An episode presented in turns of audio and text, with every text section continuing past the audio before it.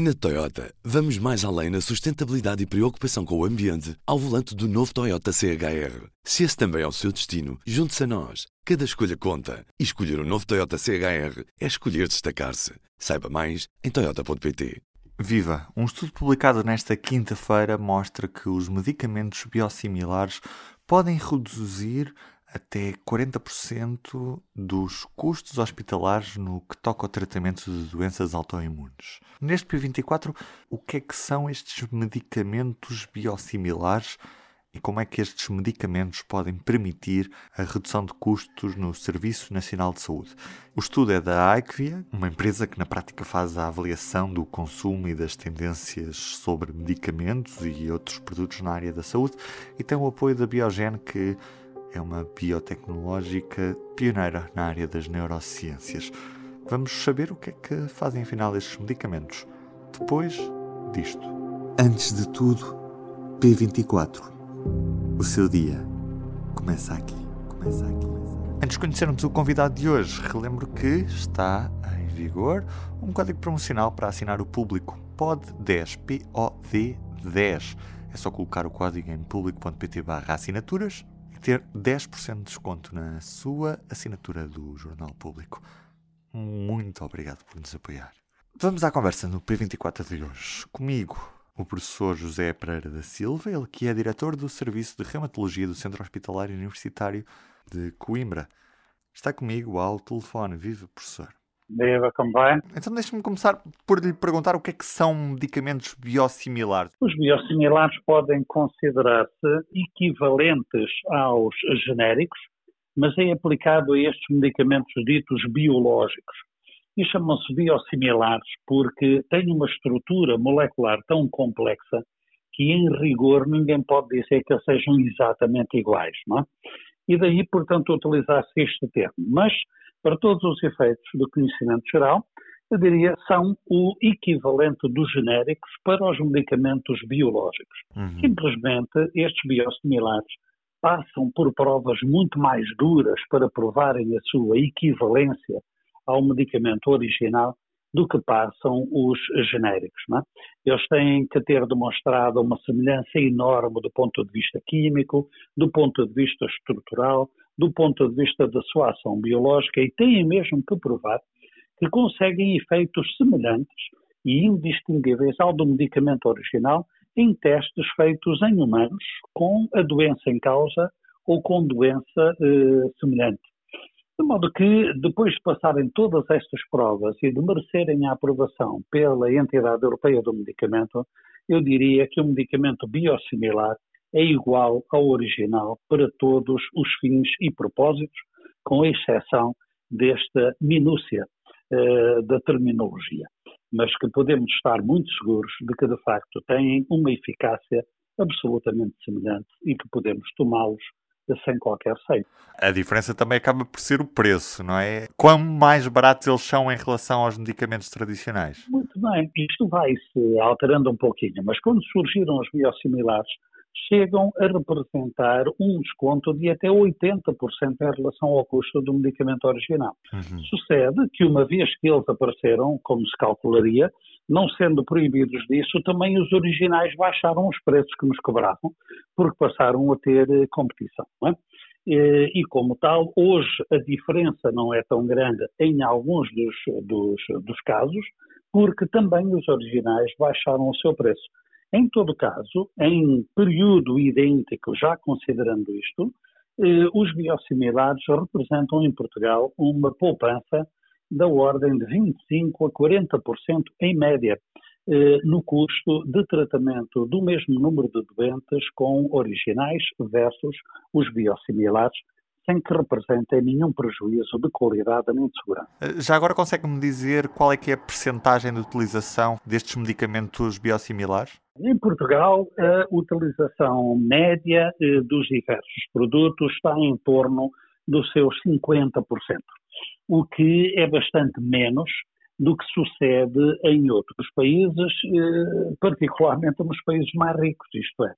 É curioso que quanto mais rico o país, maior a penetração de biosimilar. Não vou dizer que eles sejam ricos é porque usam biosimilares, mas talvez sejam ricos pelas mesmas razões a que usam os biosimilares. É uma lógica de utilização, uma lógica eh, de tirar o melhor partido possível dos recursos que se utilizam. É?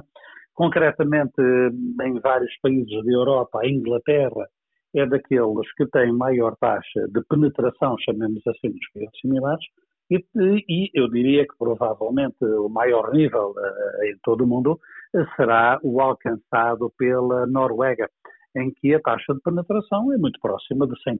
Todos os, todos os doentes que são tratados com fármacos que têm biosimilar são tratados com o fármaco mais barato.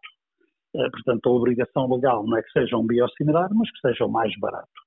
Eh, se porventura o original se tornar mais barato, pois será esse a ser escolhido, mas até agora não tem sido essa a tendência. E qual é que é o principal obstáculo à adoção destes medicamentos de forma generalizada em contexto hospitalar? Sendo eles mais baratos, não deviam ser a preferência? Com sinceridade, na minha maneira de ver o problema, eh, absolutamente a resposta seria absolutamente positiva. É positiva no que diz respeito à adoção a nível hospitalar e até positiva, na minha perspectiva, no que diz respeito à adoção a um nível global e nacional. É, por exemplo, a política utilizada na Noruega. Na Noruega há um concurso central para estes medicamentos ganha o mais barato e do dia para a noite é decidido que deixou de ser o original e passou a ser o biosimilar. Porque eh, reconhecem a força da evidência de que eles são em tudo equivalentes. E logo sendo mais baratos, não há nenhuma razão para que se não faça. Em Portugal, esta decisão foi deixada eh, à descrição das administrações hospitalares. Houve algumas que decidiram mudar todos os doentes do dia para a noite, eh, com o nosso apoio, foi o caso aqui do Centro Hospitalar e Universitário de Coimbra. Houve outras administrações hospitalares que decidiram que mudariam apenas para os doentes que fossem começar a medicação de novo, mas não naqueles que já vinham fazendo a medicação.